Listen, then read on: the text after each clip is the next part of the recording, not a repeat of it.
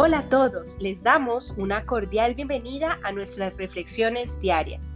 Durante este mes de diciembre, nuestro objetivo es que podamos prepararnos para recibir un excelente año 2021.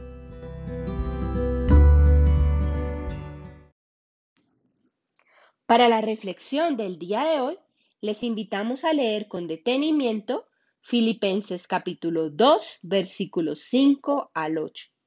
Imagina que eres la persona más poderosa del mundo. No hay nada que no puedas hacer. Cada presidente de nación y las naciones del mundo obedecen tus órdenes. No lo tienes todo y no hay necesidad que no puedas suplir. Puedes hacer lo que te plazca. Ahora piensa en renunciar de manera voluntaria a esa posición para tener una vida sencilla e incluso a veces complicada. Eso es más o menos lo que podemos ver en los versículos de hoy. Ese pasaje se conoce como la kenosis de Cristo, la doctrina según la cual Cristo se despojó a sí mismo de divinidad en la encarnación. La palabra griega kenosis significa literalmente vaciar. Viene la palabra kenos, que significa un lugar o un espacio que no contiene nada. La vida de Jesús no comenzó en el pesebre, Él siempre existió.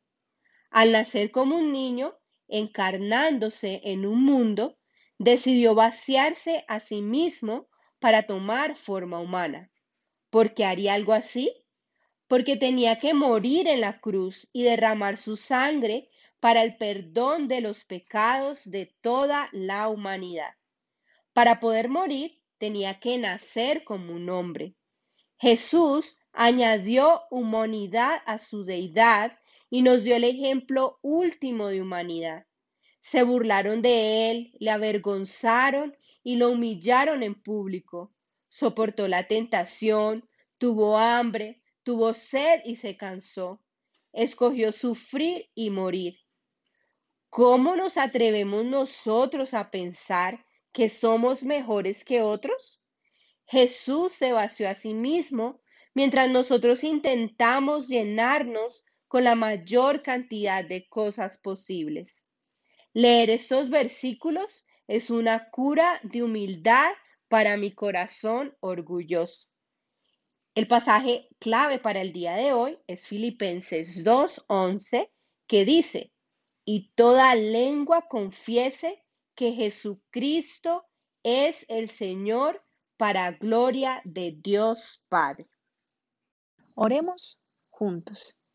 Querido Dios, perdóname por el orgullo que pelea por llenar mi corazón.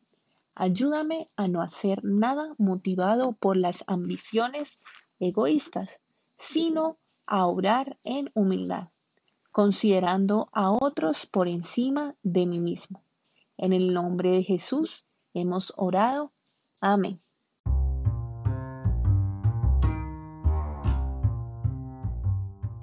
Nuestro mini reto para hoy consiste en que practiques la humildad Aprovecha una oportunidad en tu día y déjale saber a alguien lo agradecido que estás, ya sea a la persona donde vas a comprar tu almuerzo, un compañero de trabajo o un familiar, porque siempre será mejor el dar que recibir.